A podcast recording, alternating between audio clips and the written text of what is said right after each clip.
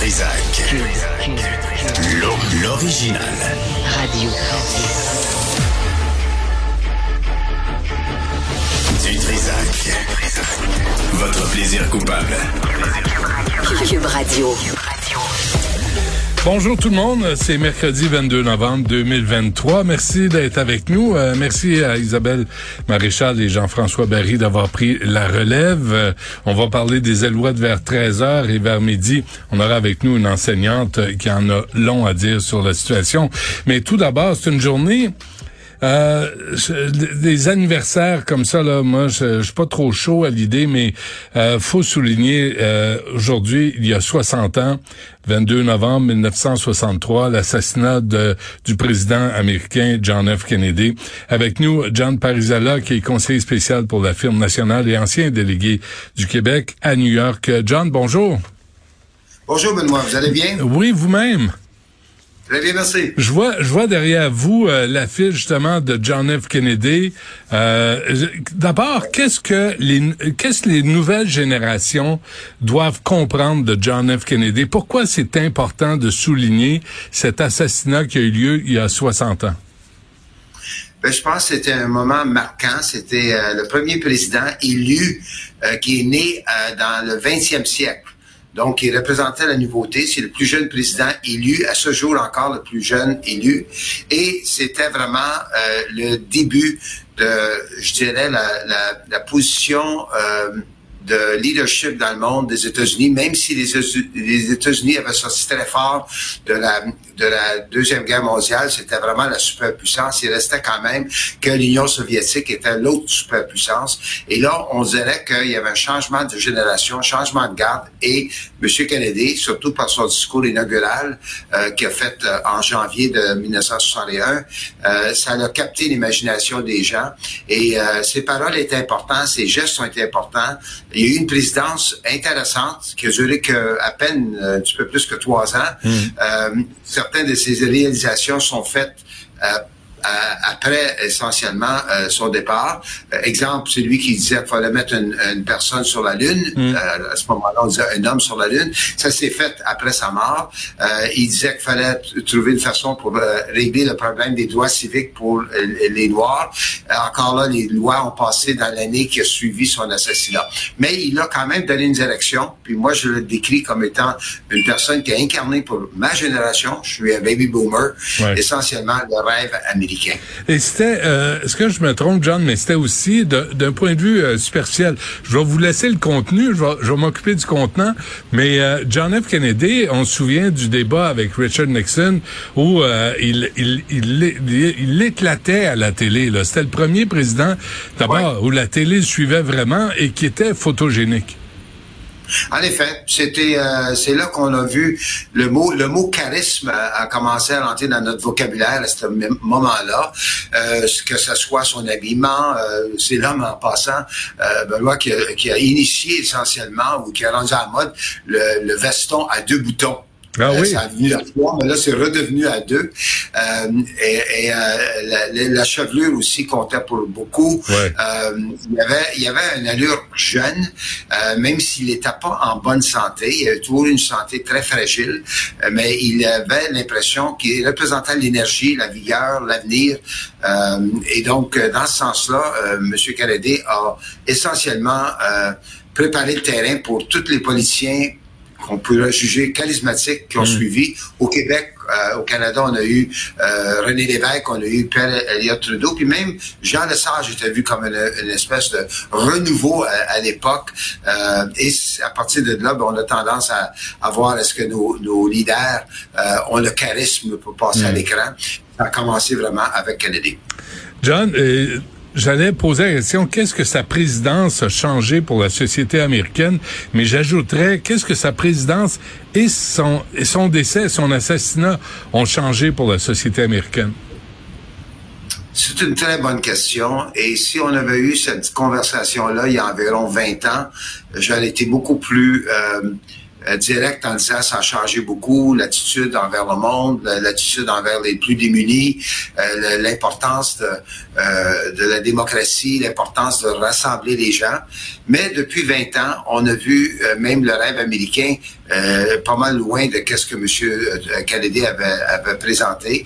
On l'a vu particulièrement aussi dans les, les années que M. Trump a été au pouvoir. Et là, le discours de M. Trump, c'est un discours qui est complètement contraire à celle de M. Kennedy. Euh, on parle beaucoup d'un régime plus autoritaire. Même les gens se disent, est-ce que l'enjeu de la prochaine élection va être la démocratie? Je n'irai pas à ce point-là de dire ça. Hmm. Il n'y a aucun doute que euh, en ce moment, euh, on n'a pas la même inspiration. Moi, je suis obligé de vous avouer, puis j'avoue un peu mon âge quand je le dis, mais moi, moi, c'était un héros de jeunesse. J'étais au secondaire, je terminais mon secondaire et je, je, je participais dans des cours d'art oratoire. Puis je vous avoue honnêtement, je m'inspirais beaucoup par la façon qui se tenait, la façon qui, qui, euh, qui en, d'autres mots, on, essayait de le copier. Euh, mais il représentait quelque chose de nouveau. L'Amérique, l'Amérique euh, inspirante, l'Amérique de rêve, l'Amérique de l'égalité d'opportunité. on peut pas dire que c'est une Amérique aussi attrayante, aussi attrayant aujourd'hui qu'on avait vu à cette, à cette période-là. mais il reste important. C'est important. C'est pour ça que j'ai écrit un texte ce matin dans, dans le journal pour rappeler aux gens que les grandes valeurs qui représentaient, c'est encore des valeurs valables à ce jour. faut juste se donner le temps de regarder.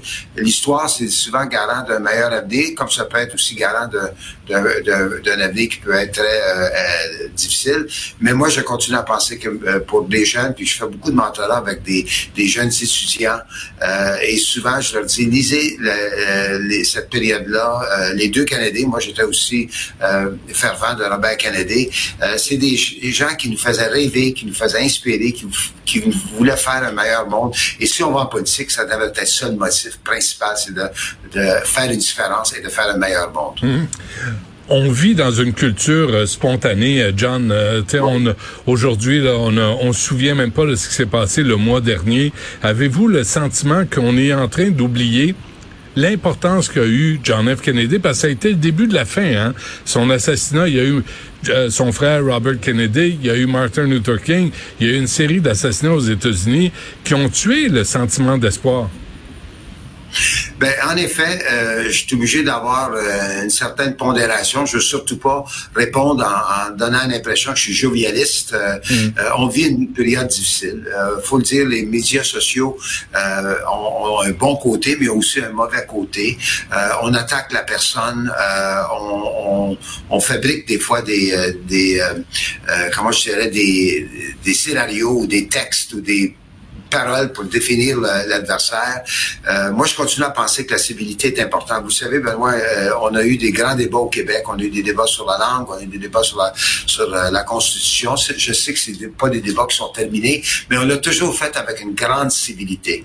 Et moi, je considère que c'est ça qui, qui manque en ce moment aux États-Unis, c'est cette grande civilité que M. Kennedy a toujours dit. D'ailleurs, il avait dit dans un discours, la civilité n'est pas un signe de faiblesse. Mm-hmm. Et ça, je trouve ça nous manque beaucoup à ce jour. Ouais. Est-ce qu'il faut être conspirationniste, John, pour croire que ce n'est pas Lee Harvey Oswald qui a assassiné le président Kennedy? Ben, écoutez, toutes les preuves indiquent au fil du temps ben, même les recherches qui ont été faites, des preuves qui ont été dévoilées par la suite, qu'il y avait, il y avait des rumeurs de, de, complot, il y avait des gens qui auraient souhaité euh, euh, euh sa mort, euh, qui ont même parlé de comment s'en le, débarrasser, mais tout indique que c'était un assassinat euh, d'un individu, euh, Lee Harvey Oswald. À ce jour, il y a des gens qui croiront pas ça, mais il n'y a pas de preuve en ce moment qu'il y a vraiment un complot, qu'on va peut-être dans 5 ans, 10 ans découvrir qu'il y avait eu un complot. Donc, pour le moment, moi, j'ai décidé de, de, quand je pense à, John Kennedy, euh, je, je reviens pas sur, sur, cette, sur toutes les, les théories autour de son assassinat, même toutes les, les histoires concernant sa, vie extra-conjugale, qui aurait peut-être été euh, un amoureux de Marlon Monroe. Je me disais moi-même, c'est super pertinent à qu'est-ce qu'il a essayé d'accomplir euh, comme président. Hmm. Et, euh, et moi, je trouve que c'est son œuvre comme président, ses paroles, son, son regard vers l'avenir, la décision de s'engager et faire une différence, pour moi, ça surpasse les complots, puis ça surpasse tous les, les, euh, les reportages sur des frasques euh, alléguées à une autre période de la vie. Mais en même temps, John, ça peut. Moi, je sais pas vous là, mais ça me brise le cœur. À chaque fois, je vois un extrait du film de Abraham euh, Zapruder, euh, tu sais, de, de voir la, la, la voiture décapotable, de voir la tête de John F. Kennedy éclater, ensanglantée. Ça, moi, à chaque fois, là, je, je tu sais, j'avais deux ans quand c'est arrivé, à peine. Je me disais, la, la, la société a brisé à ce moment-là. Ben, c'est sûr que c'était un moment très déterminant, mais ça l'a quand même permis, à l'intérieur de, je dirais, un an et demi à deux ans, à passer des, des lois pour les droits civiques. Ça a lutté littéralement contre, euh, la, euh, pour- pour terminer la ségrégation qui existait dans le sud des États-Unis.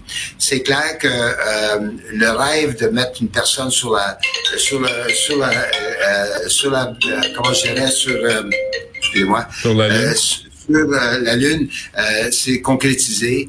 Euh, L'aide à des pays plus démunis avec l'établissement du corps de la paix, qui appelé à l'époque le Peace Ouais. Corps, le, le traité du, pour le- limiter les armes nucléaires, ou du moins pour avoir une surveillance aujourd'hui, c'est sûr que c'est c'est un monde très difficile en ce moment. On parle plus de deux grandes puissances, on en parle de trois, puis peut-être on ne sait jamais qu'est-ce qui peut arriver dans les années à venir. Ouais. Donc, c'est clair que moi, je reste quand même euh, inspiré par ses, ses paroles, par son geste, par son engagement. Et euh, je continue à penser que euh, nous, on se connaît depuis longtemps. Euh, moi, j'ai fait de la politique au Québec, comme tu sais, mais moi, la personne qui m'a vraiment inspiré à faire de la politique, c'était essentiellement les deux frères Kennedy, l'engagement à servir nos concitoyens. Puis je pense qu'il y a d'autres personnes au Québec qui pensaient comme ça aussi. Ouais, et quand il a rappelé aux citoyens d'être au service de leur pays et de pas s'attendre à ce que le pays soit au service des citoyens, c'est un peu comme ça qu'il l'avait formulé. C'était à Berlin, ça, qu'il avait dit ça, non? Où, où il avait dit ça? Euh, non, ça, il avait dit à son inauguration. Mais ça? à Berlin, à Berlin, il a quand même fait un discours qui était très important parce que c'est, c'est peut-être là qu'on a commencé à voir l'importance du leadership mondial euh, et le, le, le, le- qu'est-ce qui est d'éventuellement devenu un- une, une Allemagne unie plutôt qu'une Allemagne divisée. Euh, et là aussi, il a, il a démontré qu'on avait des choses en commun. On est, si on croyait dans la liberté, on était tous des Berlinois. Et ça, il l'a dit devant le mur de Berlin. Et euh, 25 ans après sa mort, ou peut-être 26 ans pour être plus précis, le mur a tombé. Donc, la vision de Kennedy a triomphé. Et euh, ça, on peut pas perdre de vue. C'est pour ça que je vous ai dit, euh, il, y a 15, il y a 10 ans ou 20 ans, j'aurais été plus euh, optimiste que son, sa mémoire, que son, son œuvre serait dans la mémoire des jeunes. Mais j'avoue que depuis à peu près une quinzaine d'années, on n'a pas la politique euh, qu'on souhaiterait d'avoir. Mais je reste quand même ultimement optimiste, non pas jovialiste, mais optimiste. Je comprends. J'aurais beaucoup aimé avoir sa chevelure, moi, d'ailleurs. Hein? Vous, vous l'avez un peu. Moi, je suis toujours... un peu. Oui, oui, quand même. Moi, j'ai été très jaloux de John F. Kennedy. John Parizella, un gros merci à vous. Euh, c'est toujours un plaisir de vous parler. Portez-vous bien. J'espère qu'on va se reprendre. Moi aussi, puis euh, bon succès. Continuez, Benoît. J'ai beaucoup de respect pour vous. Merci, c'est gentil.